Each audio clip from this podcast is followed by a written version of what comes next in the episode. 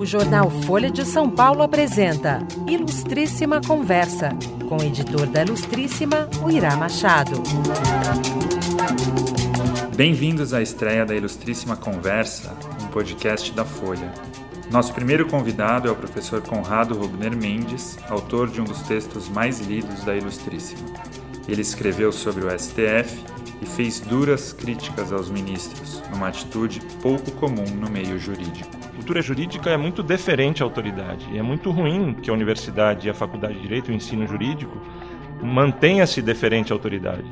Na nossa conversa, o professor Conrado falou sobre seus estudos na universidade, debateu outros aspectos do STF, como TV Justiça e a forma de nomeação dos ministros, e apresentou seu próximo artigo acadêmico, que sairá em março na revista Novos Estudos do SEBRAE. Bem, Conrado? Tudo bem, Urá. O seu artigo na Ilustríssima foi um dos mais lidos do caderno desde que a gente faz o acompanhamento da audiência na internet. É, eu esperava que houvesse alguma repercussão, mas não tanta. Você imaginava que o artigo provocaria tanto barulho?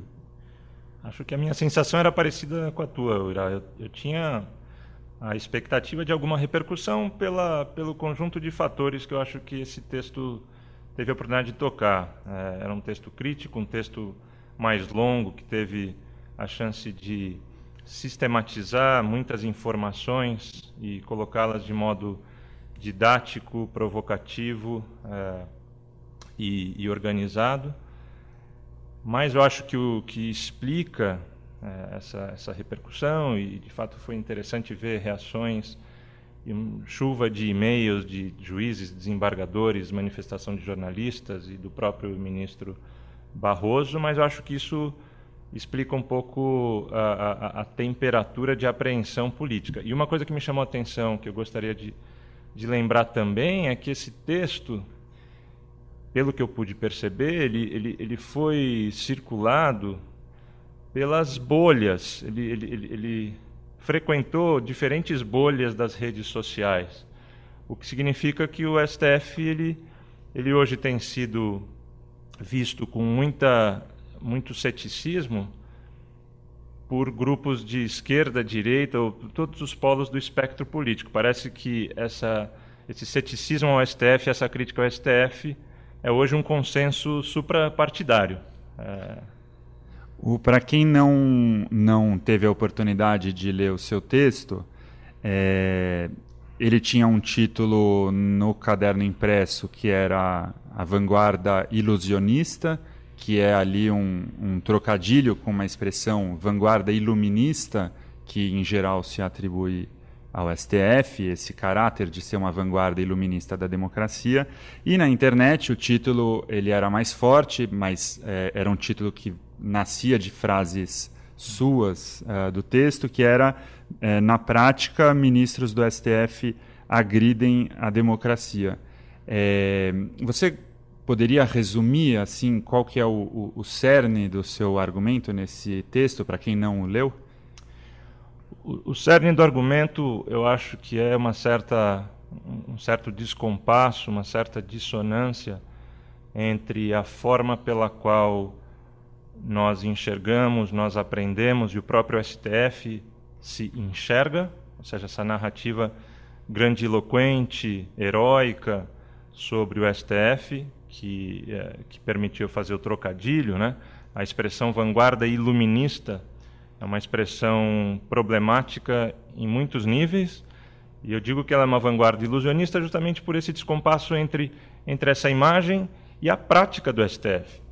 Quando eu digo a prática do STF, eu me refiro a um conjunto de, de costumes, de rituais com que, que, que fazem que a corte apenas deixe suas disfuncionalidades institucionais, procedimentais ainda mais pronunciadas e prejudicam, e acho que talvez esse seja o principal argumento do texto prejudicam a, a, autoridade do tribunal, a sua capacidade de ser obedecido. Isso é muito perigoso para a democracia. Precisamos de um STF com autoridade para cumprir a sua função de proteção da Constituição, de é, proteção de direitos fundamentais, mesmo quando isso vá contra as maiorias parlamentares e as maiorias da opinião pública. Portanto, é uma defesa de um STF e uma crítica a modo irresponsável que comportamentos de ministros, e claro que alguns ministros piores do que outros, fazem essa autoridade se erodir. Você publicou esse texto na Folha, já havia publicado outros textos críticos ao STF na Folha, em outros veículos de comunicação, mas é, esse é um objeto de estudo que te interessa há muito mais tempo, né, Conrado? Eu queria que você falasse um pouco da sua formação. É, você hoje é professor de Direito Constitucional da USP, formou-se em Direito na USP, Uh, depois fez mestrado e doutorado em ciência política é, na USP também, os uhum, dois. Uhum. E depois fez um doutorado em direito na Escócia. Foi. É, eu fiz, na verdade, a graduação em direito na PUC. De fato, fui fazer mestrado e doutorado em ciência política na USP. E, e aí, uma fase da minha vida, eu passei sete anos fora do Brasil, onde eu pude fazer doutorado em direito na Escócia. E eu fui parar na Escócia porque lá havia um filósofo do direito muito muito importante, que é uma, uma, uma grande autoridade na, na, na, reflexão sobre o papel de precedentes e de jurisprudência, que era o Neil McCormick. E aí acabei estendendo, depois que eu concluí o doutorado, fui fazer é, estágios pós-doutorais, passei um, um ano na, na, Universidade de Nova York, depois um ano na Universidade Humboldt é, de Berlim. Mas eu acho que o fio condutor de toda essa trajetória de, de muitos anos é o estudo, tanto no âmbito da filosofia política e da teoria democrática, do papel de cortes constitucionais, quanto no olhar mais concreto e comparativo sobre cortes constitucionais. Então, acho que essa trajetória me permitiu uma visão também interdisciplinar no plano da teoria e da ciência política e do direito, e comparativo também, conhecendo e, e lendo sobre diversas cortes no mundo, é, enxergar criticamente o STF. Acho que o STF é uma corte bastante particular. Eu tomo cuidado para não caracterizar o STF, esse é um hábito, às vezes, subserviente que nós temos a olhar. O STF não é necessariamente uma jabuticaba, é uma corte particular, e essas particularidades são muito problemáticas, ao meu ver. A análise comparativa nos permite enxergar semelhanças e diferenças e permite nos, nos conhecer melhor e conhecer melhor a, o STF. No seu doutorado, você já estudou o STF em particular ou foi uh, um estudo mais amplo de cortes constitucionais uh, pelo mundo? Tanto no mestrado quanto no doutorado em, em ciência política, era era um estudo, como eu disse, da, da, teoria democrática, uma discussão sobre os argumentos. A, a, pergunta principal, que eu acho que não deixei claro, é como justificar um órgão tão poderoso quanto esse numa democracia? E por que um órgão tão poderoso como esse é um, é um órgão que tem juízes não eleitos? E esses juízes não eleitos, formados e, e dentro de uma, de uma determinada elite, têm tem poder para revogar ah, decisões daqueles sujeitos eleitos pelo povo. E se democracia é o ideal do governo pelo povo, como é que gente não eleita e, portanto, não tão facilmente identificável com o povo pode revogar decisões do povo? Há décadas se debate isso. E quanto mais esses tribunais ficam mais fortes, mais essa questão fica pesada para se responder. Minhas, os meus trabalhos, portanto, navegaram pela filosofia política, mas tanto no mestrado quanto no doutorado tinha um último capítulo ali que eu pretendia avaliar a figura do STF e o desenho constitucional brasileiro. No meu mestrado, me preocupava o fato de que o STF não só é uma força contramajoritária ali para criar uma espécie de contrapoder aos eventuais excessos do parlamento, mas o STF se fez ainda uma, uma força que consegue controlar até a última válvula de escape do parlamento, que é uma emenda constitucional. Quando você dá ao, ao, ao tribunal o papel de controlar uma emenda constitucional, você leva quase que a, a, a, ao extremo essa objeção democrática. Não, não, acho necessariamente que esse fator do desenho constitucional brasileiro seja injustificável, só acho que é, torna o ônus de justificar a, a presença da STF mais pesado. Quando você fala sobre o poder de revogar é, até emendas constitucionais, É, você está dizendo que, no fim das contas, o STF, é, ou a Corte Constitucional Brasileira, que é o STF, é, tem não só o poder de dizer quais leis é, são coerentes com a Constituição, mas também o poder de dizer de que maneira essa Constituição pode ser alterada. Esse poder que te parece excessivo? Sim, esse poder, de novo, é, ele é um poder é, que torna o STF, de uma certa perspectiva, uma das cortes mais fortes do mundo. Não é a única com poder de controlar emendas constitucionais. Mas é que nesse, nesse debate sobre se cortes têm legitimidade democrática ou não, tem gente que fala: não, não, na verdade, se o parlamento quiser realmente alterar o status quo jurídico, ela pode emendar a Constituição. No caso desses regimes democráticos que a Corte pode controlar, inclusive emendas, essa explicação não conta.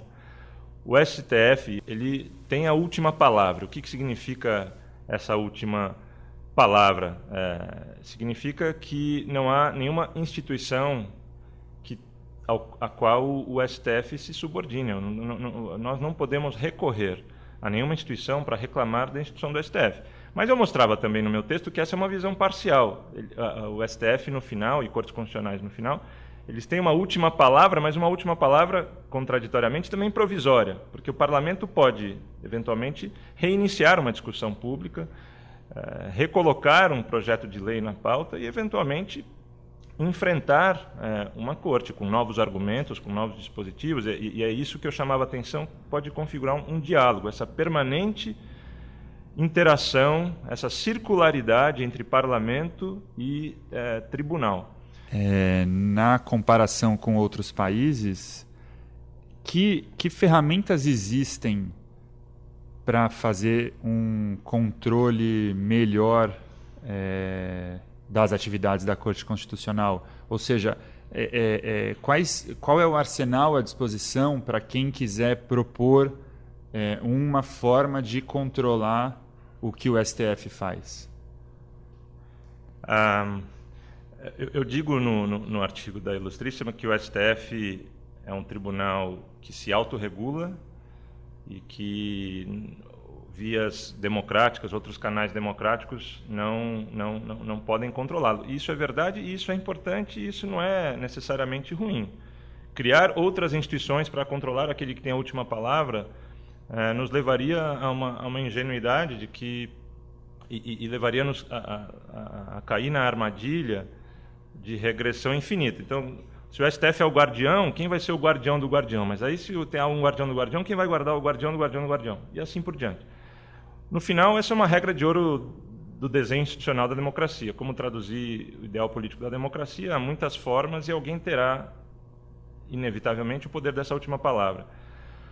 Bom, mas é, como outras cortes acabam é, sendo controladas, por meios mais, mais sutis e, e, às vezes mais efetivos, às vezes menos efetivos, que a, a cultura jurídica precisa constranger esse tribunal e olhá-lo com lupa para saber se ele está entregando ah, o seu papel de maneira adequada. Portanto, um jornalismo judicial intensivo e crítico a abertura de ministros a dialogar com, esse, com essa crítica pública, uma universidade com intelectuais independentes, autônomos, que não tenham compromissos e, e, e receios é, de criticar a autoridade, a cultura jurídica é muito deferente à autoridade. E é muito ruim que a universidade e a faculdade de direito, o ensino jurídico, mantenha-se deferente à autoridade. A, a, o ensino jurídico deveria ser o local da irreverência às instituições. Infelizmente, a tradição do ensino jurídico brasileiro não é irreverente às instituições.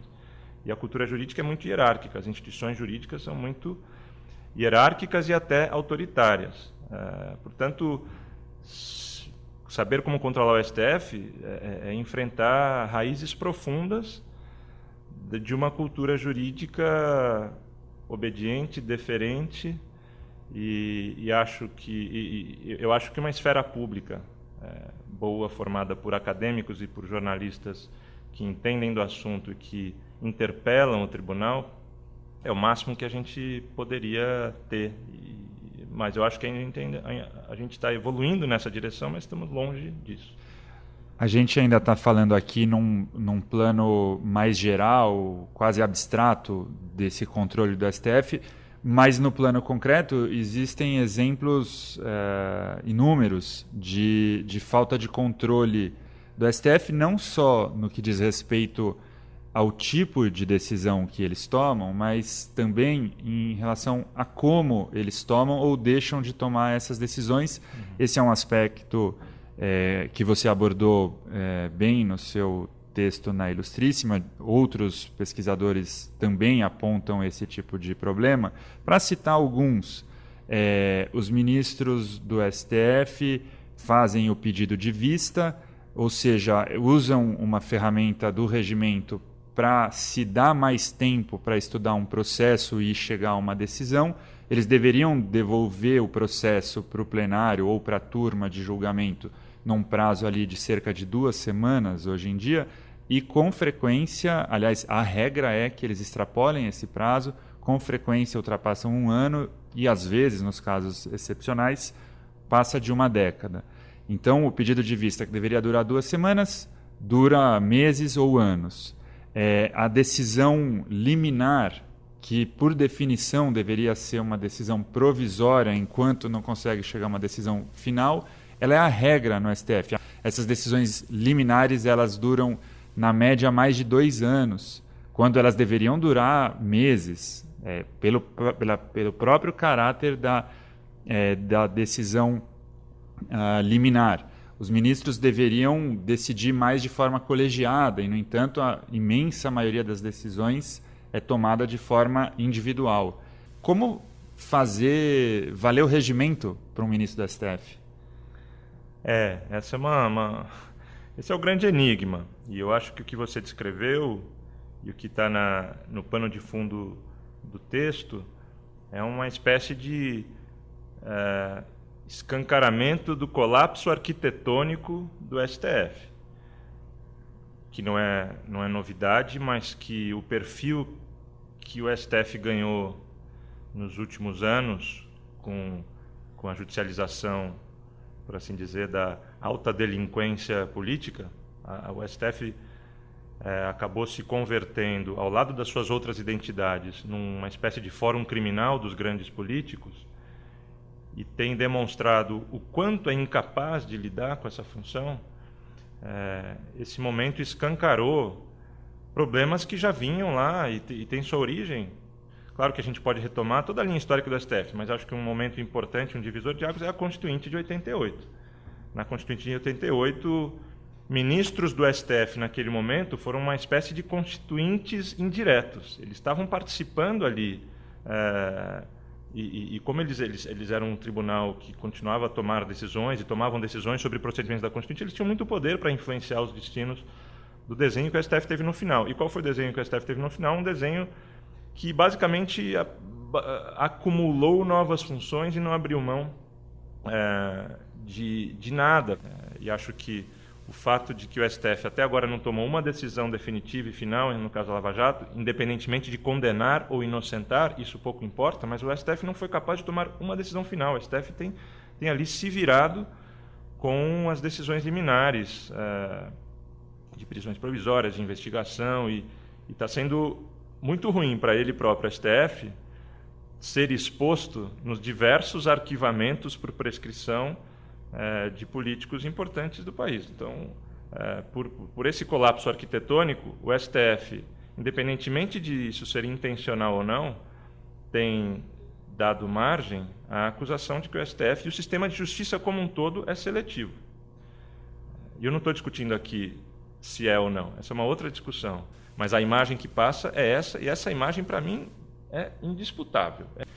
Mas voltando à origem da, da, da, da pergunta, né, é, é, difícil, é difícil determinar como que esse individualismo radical do STF foi uma forma de responder a essa multiplicidade e a essa, essa enorme quantidade de funções e de casos que o STF responde. É claro que o STF, ao distribuir o trabalho entre 11 gabinetes e permitindo que esses 11 gabinetes tomem decisões monocráticas e liminares, ele tem capacidade de, de, de, decidir em maior escala.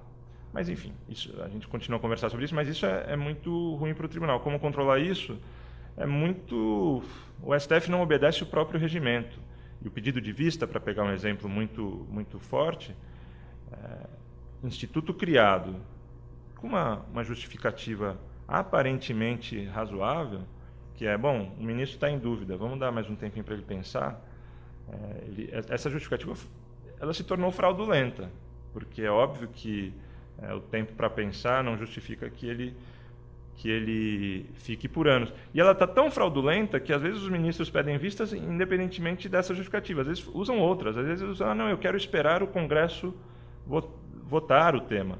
Eu quero esperar a eleição passar. Ou seja, os próprios ministros perderam a cerimônia daquela justificativa mais, mais cínica e falaram: olha, na verdade, naturalizaram esse poder e está errado.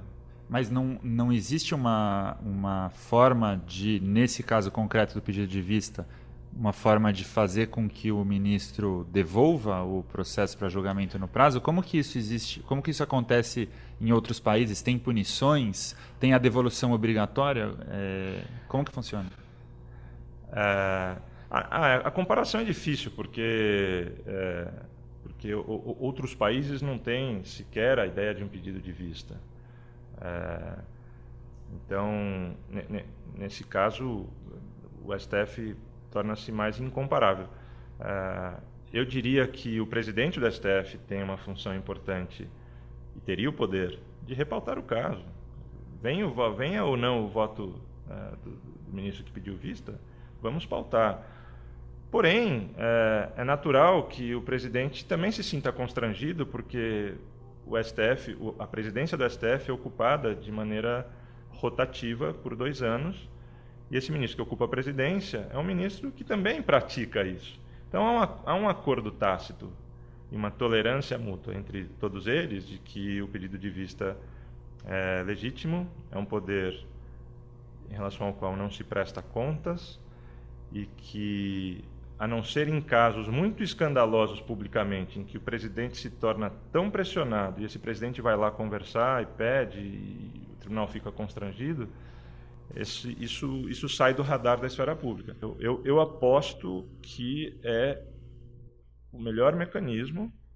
Eu não, não, não conseguiria imaginar outros que não ponham em risco a independência do STF, mas o melhor mecanismo é a exposição pública desse problema. Você está ouvindo Ilustríssima Conversa.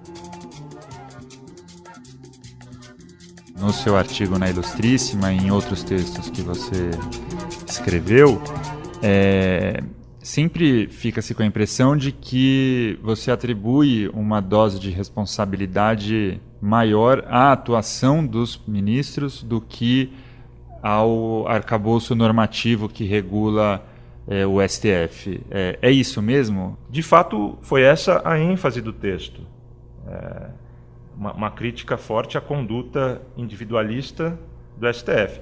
Mas mas eu não quis dizer que esse é o único problema. Acho, acho que tem ali é, uma certa irresponsabilidade, mais ou menos consciente dos ministros em terem naturalizado essa conduta. Isso está é, prejudicando a autoridade do STF.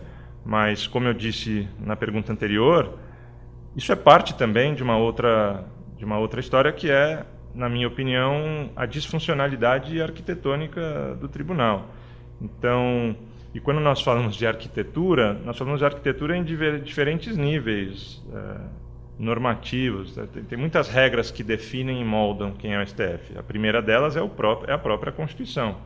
E foi a própria Constituição que atribuiu ao STF tanto, tanta função, tanto poder, o que dilui um pouco a sua capacidade de se concentrar naquilo que importa. Eu, eu, eu almejaria um STF que faça menos e faça melhor. E faça melhor como corte, não como uma soma de ministros, ou pior ainda, como um ministro só, tomando decisões e gerando efeitos que, às vezes, sob a, a, a fantasia de uma liminar, é, gera efeitos que se consolidam na, na prática, que às vezes são irreversíveis e aí torna a nossa discussão sobre legitimidade democrática de um tribunal ainda mais grave. Né? Não, é, não é a legitimidade democrática de um grupo de 11 juízes que sentam, deliberam, argumentam, mas é a legitimidade democrática de um juiz sozinho fazer isso. É um contra 500 do parlamento, não são 11. É, e no seu artigo, Conrado, é, você diz ali é, que o STF numa espiral de autodegradação, passou de poder moderador a poder tensionador que multiplica incertezas e acirra conflitos. Minha pergunta aqui é: por que esse passou de poder moderador a poder tensionador? Ou seja, você está dizendo que o STF, em algum momento, era mais um poder moderador. Quando que foi isso? O STF é tensionador, eu não estou dizendo que isso tem, tem, tem, tem, um momento em que sur, deixa de haver o moderador e passa a haver o tensionador, mas existe um elemento tensionador que está muito em destaque, que é aquele que eleva a, a imprevisibilidade à última potência, ou pelo menos à segunda potência, né? uma imprevisibilidade sobre o que vai decidir. Isso significa casuísmo, o tribunal do caso a caso o tribunal do caso a caso, em casos tão difíceis assim, é, é um problema. É, isso, isso entra em choque com uma perspectiva, uma expectativa de que o tribunal estabiliza conflitos e que, bom, chegando lá, o, o tribunal vai decidir aquilo que a gente pode esperar como razoável e assim por diante. Então tem uma, uma imprevisibilidade é, de primeira ordem, que é no conteúdo, mas tem uma, uma imprevisibilidade, e essa é de fato muito séria, uma imprevisibilidade sobre quando vai decidir, e uma mais séria ainda, que é uma imprevisibilidade sobre se vai decidir.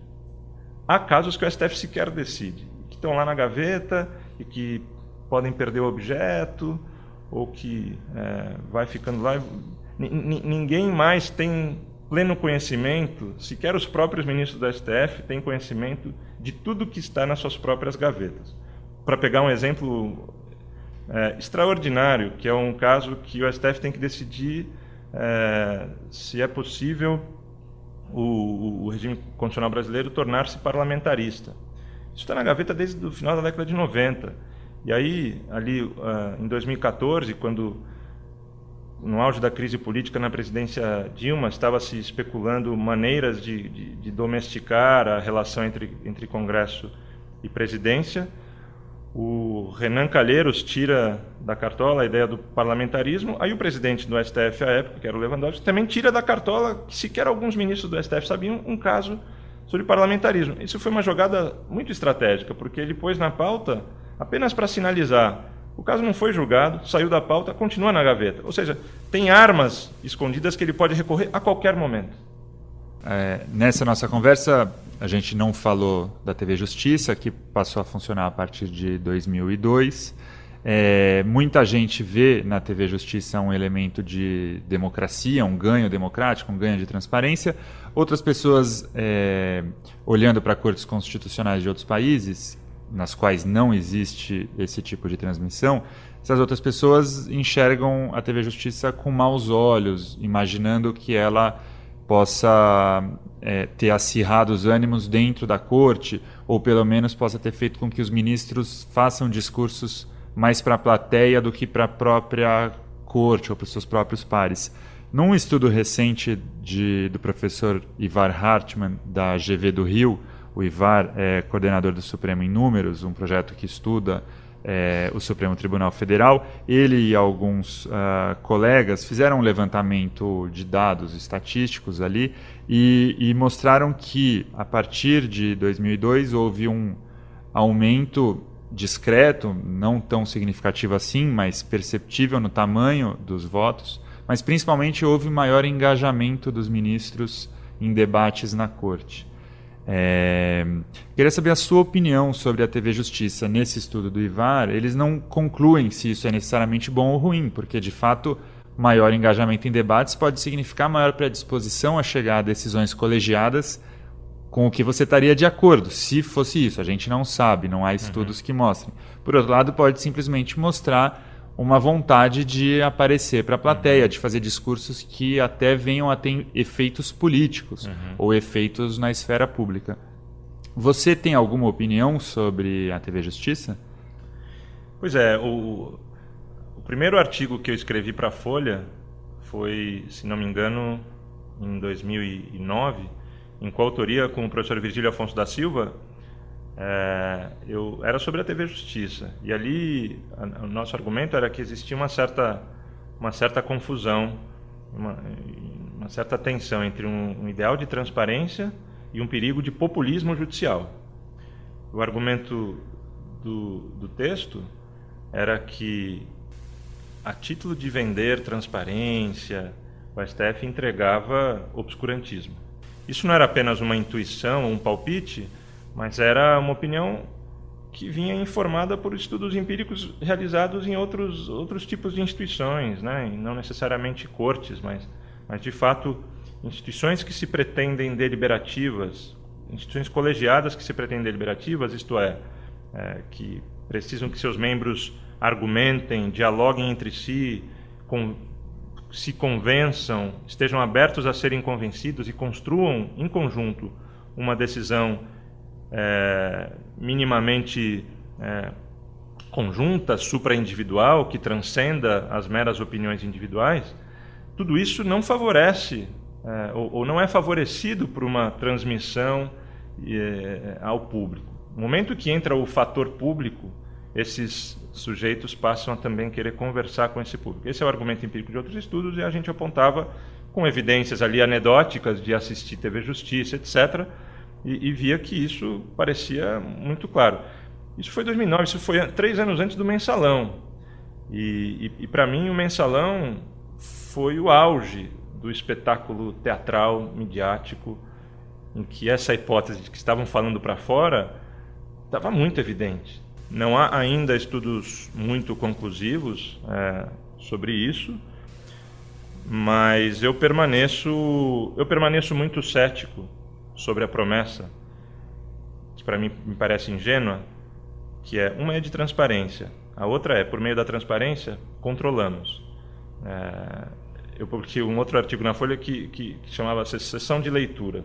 Que transparência existe nessa sessão de julgamento em que os juízes nada mais fazem do que ler votos numa monótona é, sessão de leitura de votos. Eu me lembro, é, que, não sei, uma, uma ministra a ministra Ellen Grace, que, que com alguma frequência não, não, não, não se sentia incomodada de, de acompanhar o relator, porque concordava com o relator. Isso era visto, numa certa cultura é, jurídica, como uma espécie de fraqueza intelectual. Então, uma cultura que vê como fraqueza intelectual não ter a sua própria posição individual forte e afirmativa, é, por TV lá, é, é, não esperar que essa, que essa pessoa transforme sua própria posição. Então, é um pouco isso. O ideal de transparência, de luz do sol, a luz do sol é o melhor desinfetante, como dizia um juiz da Suprema Corte americana, é, me parece que, que tem suas armadilhas. A transparência é um ideal mais complexo. E o argumento daquele texto era a transparência que o STF nos deve não é a transparência de uma sessão de leitura, ainda, ainda que os ministros é, possam é, se enfrentar e possam ter aqueles momentos é, de, de confrontação, mas é uma transparência e clareza do fundamento da decisão. E acho que existe uma certa ilusão de que um tribunal que tenha algum momento, em nenhum momento eu, eu, eu acho que o tribunal devesse reunir-se permanentemente a portas fechadas, mas não ter a oportunidade formalmente validada de encontrar-se para decidir a portas fechadas e conversar entre si, é permitir que, que as, as visões se ingessem. E, e, não acho que essa reunião fechada estaria isenta de controle, porque o STF tem sim que entregar uma decisão escrita, fundamentada, assinada por cada um dos ministros. Portanto, o controle importante é esse.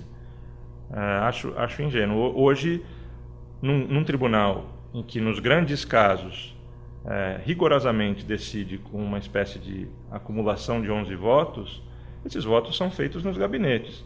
Se a gente quiser levar esse ideal de transparência, que eu estou chamando como problemático, a sério, vamos dar transparências a cada um dos 11 gabinetes. Vamos, vamos, vamos lá e ver como é que é o. Enfim, isso não faz sentido. É, eu queria te perguntar sobre a forma de escolha dos ministros do STF e a inexistência de um mandato com duração definida. Uhum. Porque você comentou que o, o, a, sua, a pergunta que norteou os seus uh, estudos de doutorado e, é, enfim, os estudos de pós-graduação sempre foi uh, o que justifica que uh, juízes não eleitos possam ter tanto poder é, dentro de uma democracia, se é democrático que isso uhum. aconteça. Uhum. No caso do STF, os ministros são indicados pelo presidente da República, é, passam por uma sabatina do Congresso representado pelo Senado e, e a partir daí tem todas as garantias. Eles não podem ser retirados do cargo e podem ficar até se aposentar hoje aos 75 anos uhum. de forma compulsória. Você defende mudanças nesse arranjo? Acho que é, o modelo do STF é um modelo para pegar a primeira variável de, do modo de nomeação, é um modelo problemático, mas é, é difícil pensar em alternativas. E, e acho que, ainda que possa ser aperfeiçoado, ainda falta para nós um diagnóstico empírico, de novo, consistente e sincero sobre quais os problemas concretos que esse modo de nomeação gera. Porque tem muito impressionismo, tem muita intuição, e se tem uma, uma coisa que as evidências empíricas não confirmam, é que o ministro indicado pelo presidente X vai baixar a cabeça para o partido e para o presidente X e para o resto da vida vai estar vinculado. Isso, isso foi é, assim amplamente é, provado ou contrariamente provado na experiência do governo PT e os ministros nomeados pelo, pelo período do PT. E claro que você pode ver ali, eventualmente, alguma exceção, algum grau de deferência, mas isso está longe de ser um problema gerado por esse sistema. Esse sistema pode gerar outros problemas. O sistema pode ser aperfeiçoado. Mas eu acho que quem propõe reformas precisa é, e tem o ônus e, e, a responsabilidade de fazer um diagnóstico empírico preciso e de afirmar o que, que vai ser melhorado pela alternativa. Em relação a, a, ao tempo de permanência, isso eu, tenho, eu falo com mais tranquilidade que a, a, solução de mandato é mais interessante. Aí a gente tem um mapa comparativo também uh, que demonstra que uh, essa rotatividade uh, de ministros no tribunal e que não seja uma coisa aleatória, como, como é, o, é, o, sistema hoje, aleatório, é, ela, é aleatório o tempo que um ministro vai ficar, porque depende da idade que ele entra. Então, se um ministro entra com 45 anos, ele vai ficar 30. É, isso não é saudável para a instituição, isso ingessa a instituição, ingessa ideologicamente, ingessa é, na sua capacidade de, de interpretar é, a, a, evolução é, da Constituição. enfim, eu, eu, simpatizo com a ideia de mandato, seja ele de 8, seja ele de 12, tem muitas variáveis a serem combinadas aí. Mas eu desconfio de propostas que são muito críticas à, à, nomeação do presidente, mas que apresentam alternativas muito, na minha opinião, muito equivocadas.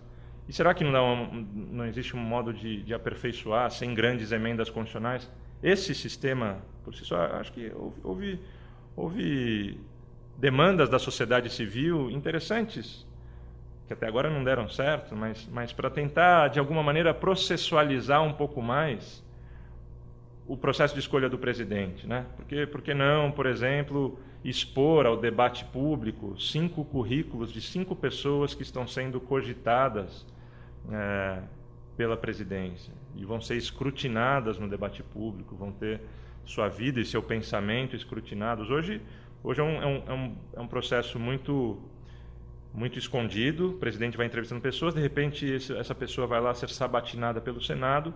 Essa sessão tem ganho um pouco mais de importância, mas não dá para esperar que haja ali é, uma, uma reprovação. Enfim, é um sistema é um sistema que precisa ser mais bem pensado. Você está ouvindo Ilustríssima Conversa.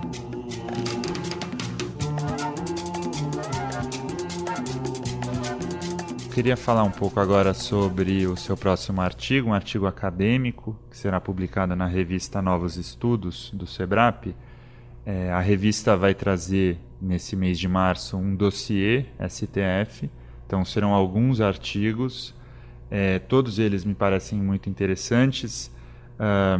Um deles do professor Andrei Körner, eu não sei se eu estou falando corretamente o sobrenome, é, do Departamento de Ciência Política da Unicamp, no qual ele vai analisar a, a política da reforma judiciária um, ali da década de 70, de 74, 77, ainda período da ditadura. Uh, depois tem um texto uh, dos, dos, dos, professores Juliano Bem-vindo e Fernando Acunha, ambos uh, da Universidade de Brasília, e ali é uma comparação entre o Supremo Tribunal Federal Brasileiro e a Suprema Corte de Justiça do México. Uh, e além disso, tem outros dois textos que, uh, acredito, dialogam diretamente com o que a gente vem conversando aqui, com o que você é, tem escrito.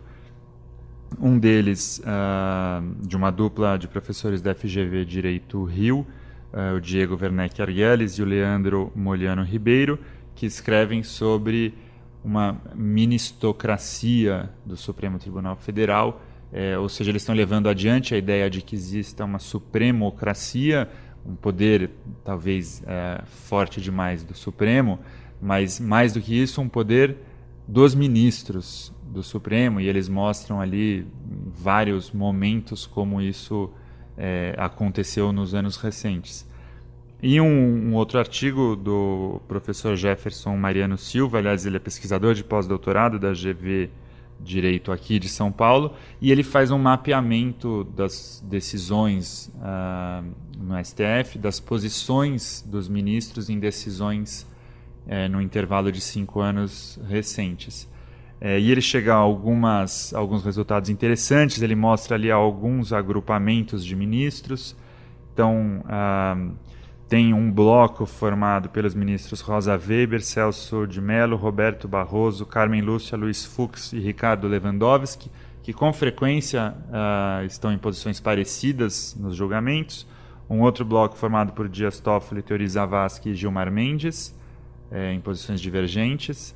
E aí um, os mais erráticos uh, seriam Edson Fachin, Alexandre de Moraes, Joaquim Barbosa. Então é um período não dessa última formação da corte. E o mais errático de todos, é, até isso nem precisava de análise estatística para saber, é o ministro Marco Aurélio, que é voto vencido em quase 80%, mais de 75% das vezes ele é voto vencido. Então é, é de fato um juiz de exceção. Mas esse estudo do, do, do, Jefferson Mariano Silva vai mostrar que, de alguma maneira, os ministros se articulam, ou pelo menos esse é o resultado é, que aparece. O seu texto na Novos Estudos é, vai abordar que temática, Conrado? Essa edição da Novos Estudos parece muito interessante.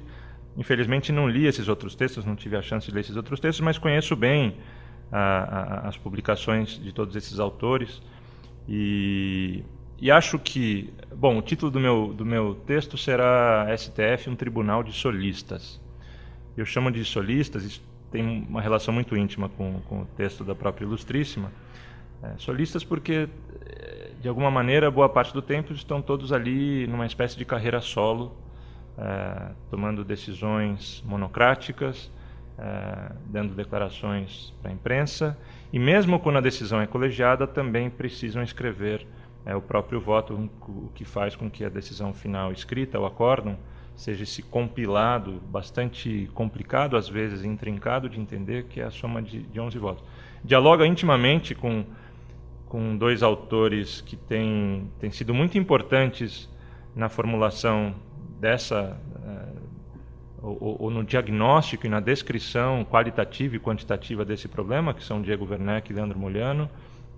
O professor Virgílio Afonso da Silva tem, tem publicações importantes sobre o aspecto deliberativo fragmentado e não cooperativo é, do Supremo Tribunal Federal. É, e, portanto, acho, acho que o meu, o meu tem, um, tem um elemento complementar com o artigo do Diego e do Leandro. enquanto eles estão ali mostrando como os ministros têm muito poder e, e, e eu diria poderes às, às, vezes consolidados de facto, mas não com base em, em, em, regras válidas, ou seja, às vezes poder de legalidade duvidosa, eu, eu vou buscar entender o quanto que esse elemento do solismo, o solismo é, é, é o contrário é, é, o contrário de um ideal para pegar uma metáfora é, musical, que da, da, onde essa ideia vem, é, seja, o tribunal não funciona como uma orquestra, funciona como 11 músicos que apostam no seu próprio virtuosismo. O produto final disso é problemático. É um, é um ensaio que vai buscar caracterizar é, no, aquilo que eu chamei de, de, de, de, tribunal de solistas. Um tribunal de solistas é uma contradição em termos, porque se espera de um tribunal colegiado decisões colegiadas que dialoguem. E o solismo ele é o contrário disso. O solismo aparece tanto na decisão colegiada, por mais estranho que isso possa parecer, mas o solismo está no tipo de decisão que é o acórdão, são 11 votos que às vezes sequer dialogam, é, dificilmente, é, mesmo que tenha o voto individual, votos poderiam eventualmente dialogar entre si e permitir que, a, que, que da leitura desse, desses votos se extraísse algum tipo de, de racionalidade comum, etc. Isso é, não existe ali.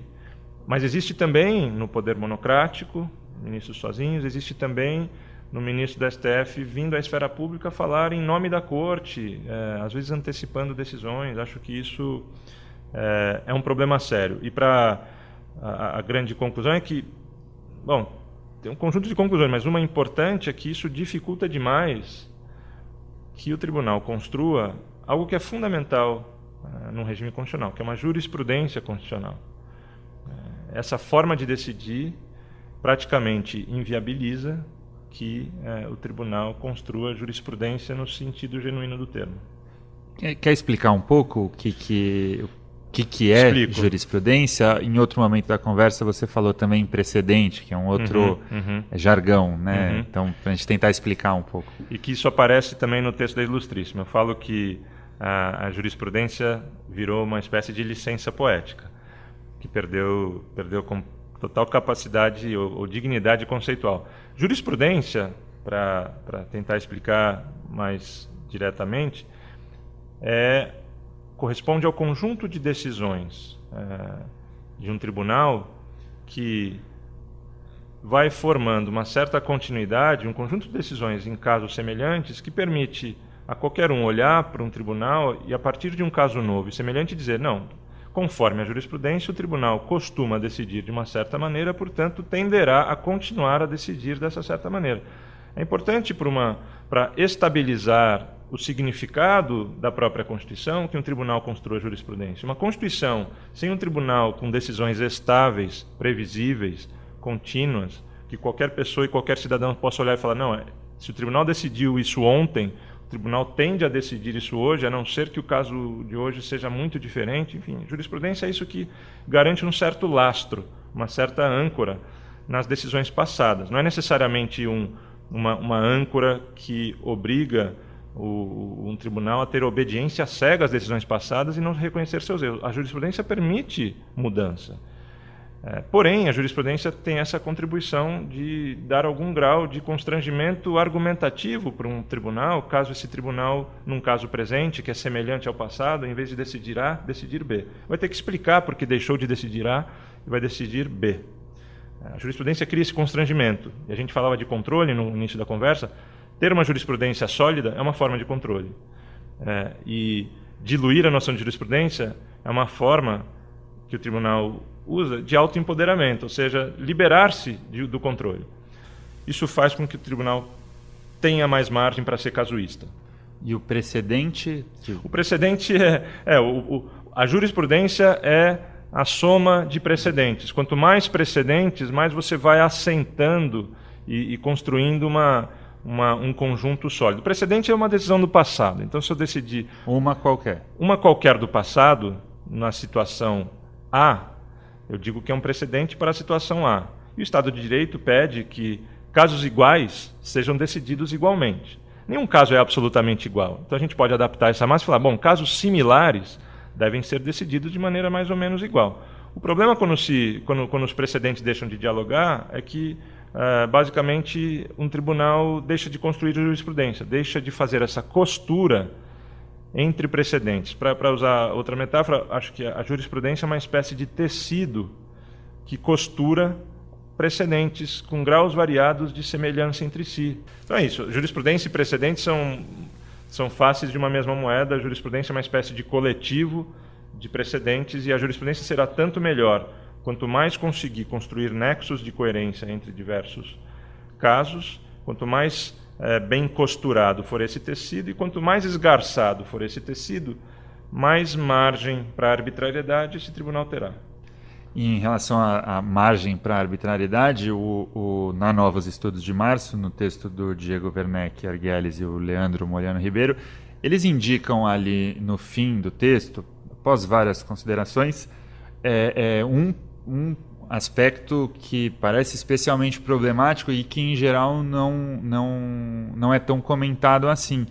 É, eles é, lembram ali que em outros órgãos reguladores, é, a imprensa, por exemplo, é, sempre está atenta para a captura que pode haver é, dos agentes por parte de grupos de interesse, sejam empresas privadas, sejam pessoas específicas, grupos políticos. É, no caso do STF, isso em geral não é comentado, pelo menos não uhum. dessa maneira, mas a falta de controle dos ministros é, permite que é, é, é as decisões deles, por serem erráticas, uhum. elas se movimentem ao sabor. Uhum. É, não uhum. dos ventos, mas ao sabor uhum. de, de, de quem quiser pressionar para um lado ou para o outro. Claro que é uma é, é, uma afirmação teórica que eles estão fazendo, mas uhum. isso de fato pode acontecer. Isso é um perigo para a democracia, certo? É um enorme perigo para a democracia e, e, acho que, que a gente pode ver exemplos de captura. Quanto, quanto mais livre, não só para decisões erráticas do colegiado, eventualmente pode acontecer decisões erráticas do colegiado, mas para decisões erráticas individuais, por liminares e monocráticas de ministros, é mais fácil capturar um do que capturar onze. É, o colegiado serve para proteger-se disso. A dispersão em decisões individuais abre margem enorme para a captura. Para pegar um exemplo muito eloquente, que é o fato de que um representante da magistratura do Supremo foi a pessoa que sustenta, com uma decisão monocrática absurda, o pagamento de auxílio moradia para juízes. O STF está sob pressão em relação a esse caso também. Foi o ministro Fux que deu uma liminar e não trouxe de volta para o plenário. O país já gastou alguns bilhões de reais com base na decisão não de, do, do colegiado, mas na decisão de um juiz específico da carreira da magistratura, sabidamente é, defensor dos interesses é, da magistratura. Não estou dizendo que necessariamente ele decidiu com base nessa motivação mas eu estou dizendo que, ao permitir que isso aconteça, a hipótese de que um ministro esteja capturado pela magistratura é muito plausível. É, e isso, você está falando de um caso que tem sido amplamente uh, noticiado pela imprensa, é, assim como é, poderia é, lembrar de outros exemplos aqui citados nesses artigos da Novos Estudos, por exemplo, por decisão liminar individual, o ministro Gilmar Mendes suspendeu a posse de Lula como é, ministro de Estado do governo Dilma. É, o ministro Marco Aurélio determinou que a presidência da Câmara desse prosseguimento ao pedido de impeachment é, uhum. do, do, presidente Michel Temer. Uhum. É, o próprio Luiz Fux mandou que fosse refeita a tramitação da, do pacote de medidas conhecido 10 medidas contra a corrupção. Enfim, uhum. em vários casos é, notórios de amplo interesse público, de ampla cobertura na imprensa, é, os ministros ainda assim tomam decisões é, uhum. individuais, decisões uhum. É, que produzem efeitos é, gravíssimos às vezes, como no caso que você citou, um, um efeito de gastos bilionários pelo uhum. poder público. É, e eles não têm receio de fazer isso. Uhum. Então a pergunta que fica é o, o que, que eles não estão fazendo, uhum. o que, que eles não podem estar fazendo com suas decisões liminares individuais uhum. nos casos que estão absolutamente fora, fora, do, radar. fora do radar da imprensa. Acho que os casos que você cita levantam uma bola para falar sobre um tema extremamente importante que vem sendo tratado de maneira, na minha opinião, uh, leviana, às vezes em declarações de ministros. Existe uma, uma qualidade de tribunais, que é uma necessidade, uh, que é que eles sejam, não só que eles sejam imparciais, mas que eles tenham uma, uma, uma imagem de imparcialidade. E aqui não me preocupa saber o que, que se passa na cabeça de cada ministro para saber se eles estão sendo imparciais ou não. Que importa, isso é muito importante, isso é tão importante quanto a imparcialidade efetiva, é a imagem de imparcialidade. E para que se mantenha uma imagem de imparcialidade é necessário ter uma certa, um certo ethos, é, uma certa conduta, um certo respeito à dignidade do cargo, um certo reconhecimento de que há conflitos de interesse. E ainda que o ministro possa decidir o caso da sua mãe, do seu irmão, do seu amigo, de maneira imparcial, não é isso que está sendo perguntado. O que está sendo perguntado é se isso vai passar uma imagem para a sociedade de que ele é uh, imparcial. Existe uma coisa que se chama imparcialidade subjetiva, que é a sua capacidade de julgar um determinado sujeito de maneira uh, imparcial, e existe aquela que, chamada imparcialidade objetiva, que é pouco importa o que está dentro da sua cabeça, pouco importa se você está sendo imparcial ou não, importa a imagem que você passa.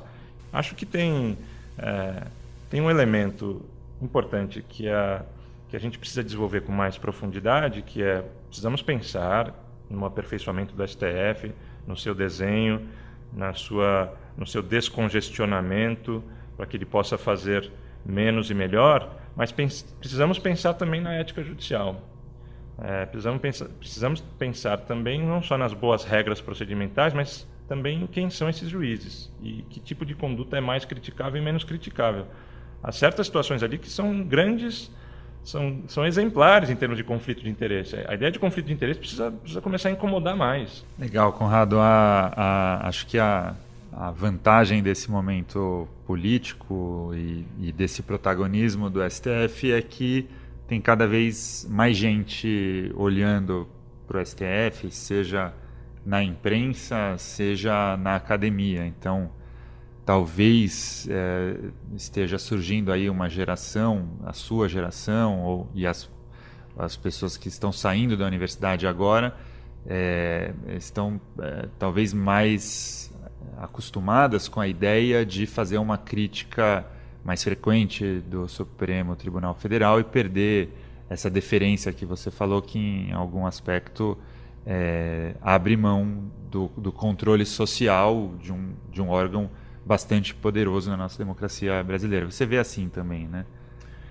Eu vejo assim. Acho que acho que é, essa revista do Sebrap trará aí bons é, boas referências dessa dessa nova geração e como nós falamos no começo da conversa, é, há diferentes maneiras de se constranger um tribunal constitucional e acho que essa maneira não é criar uma instância de recurso é, para que venha lá o porrete lá de cima. A gente tem uma maneira muito hierárquica de se pensar. Há outras maneiras mais sutis e às vezes tão poderosas quanto. Uma democracia precisa de um ensino jurídico irreverente e insubordinado às autoridades, às instituições, com críticas consistentes, baseadas em, em pesquisa é, consistente, não em mera opinião ou em mero impressionismo. Acho que é, estamos tentando construir isso. Legal. Tomara que consigam. Boa sorte. Obrigado. Até a próxima ilustríssima conversa com Francisco Bosco, autor do livro A Vítima Tem Sempre Razão, sobre lutas identitárias e o novo espaço público brasileiro. O jornal Folha de São Paulo apresentou Ilustríssima Conversa, com o editor da Ilustríssima, o Irá Machado.